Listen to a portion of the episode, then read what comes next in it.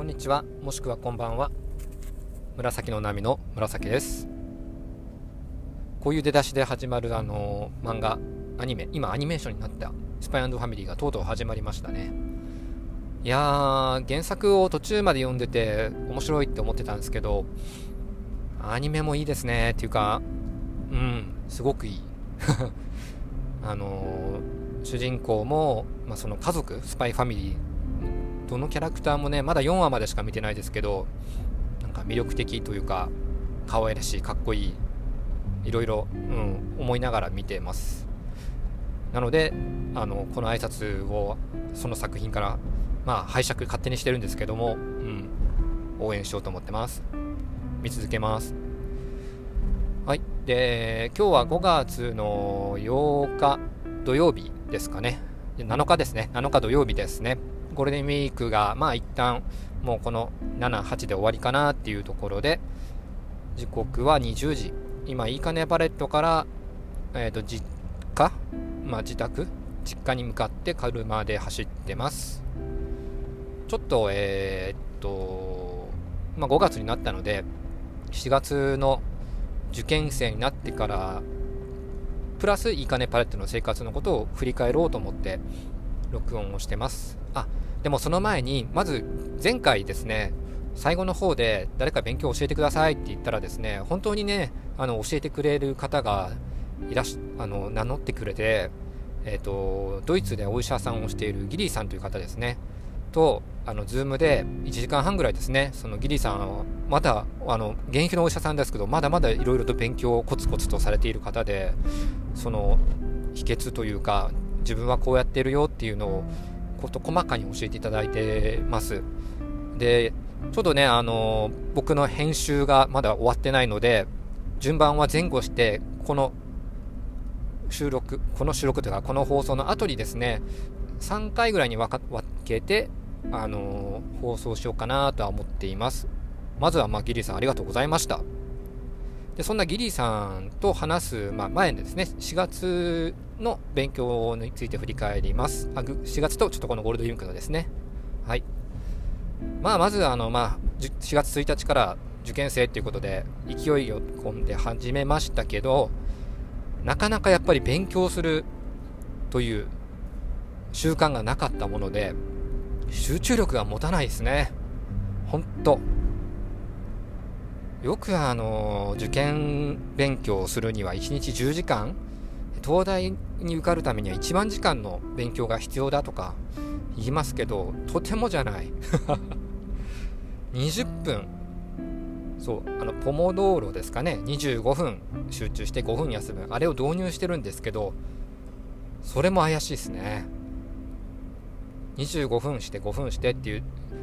あの5分休憩してっていうのを繰り返して2時間やったら20分休むっていうのがなんか一応脳科学的なのか何か的なのかちょっと忘れましたけど、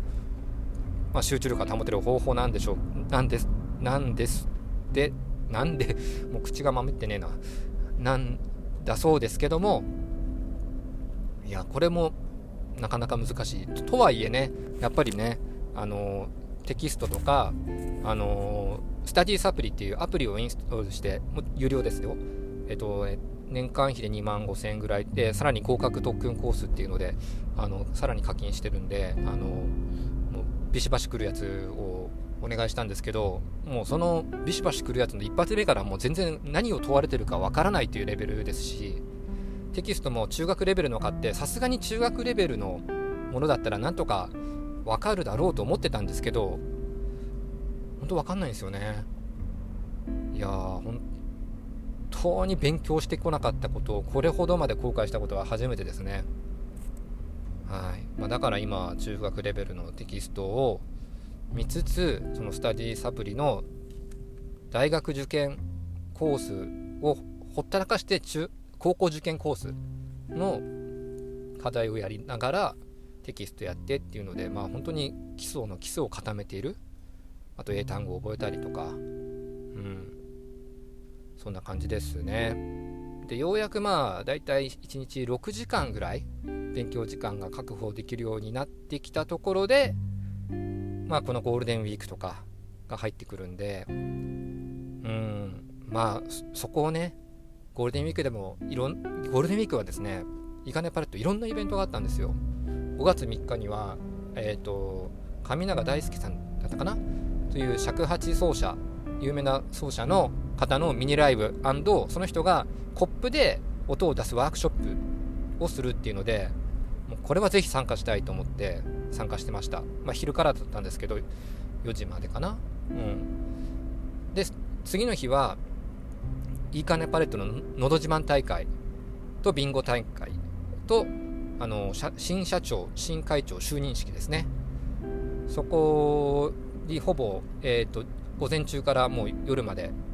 あのちょっとお手伝いとかも含めたし含まれたしのど自慢にも出場したんで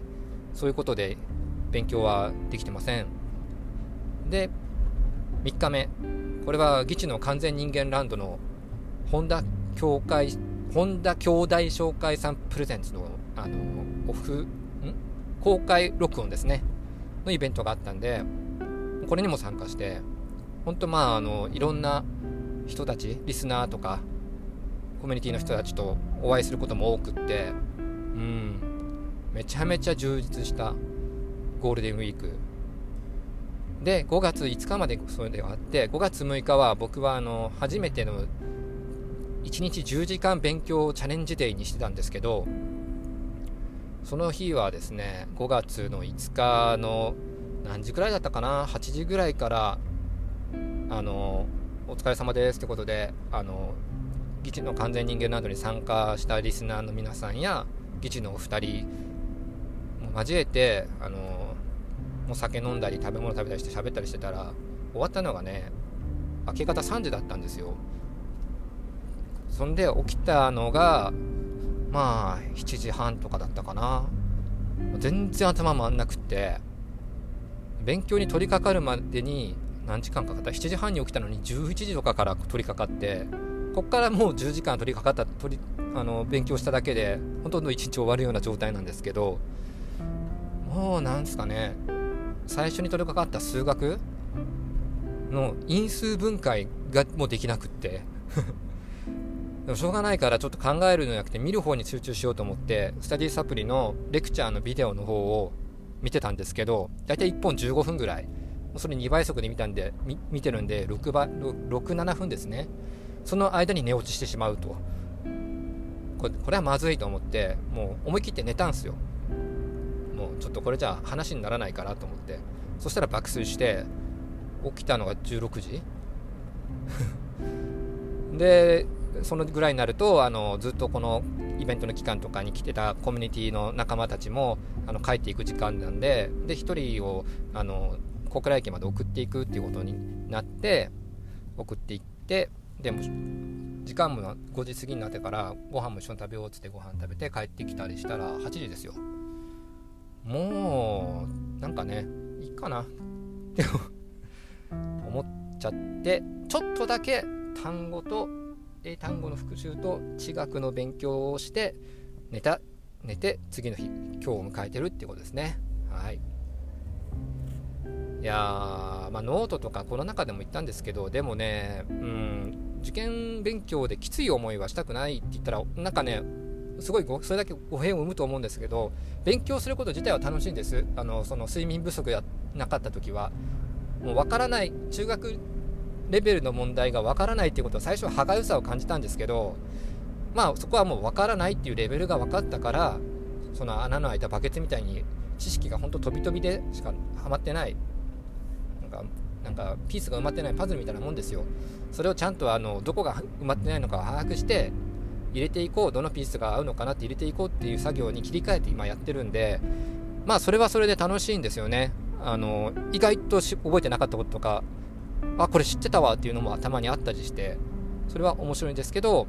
まあ、このゴールデンウィークはまあ、パレットに生活してますからね、あんなにイベント横にやってたら、そもそも勉強できないなとも思ってたので、思い切ってもう遊んだっていう、ある意味メリハリをつけた生活をしたと割り切っております。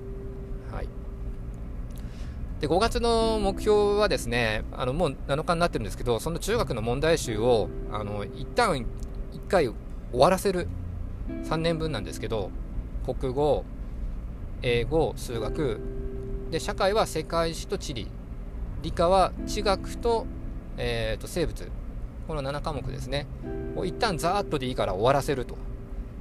いうことと、えっと、5月の16だったかな？えっとですね。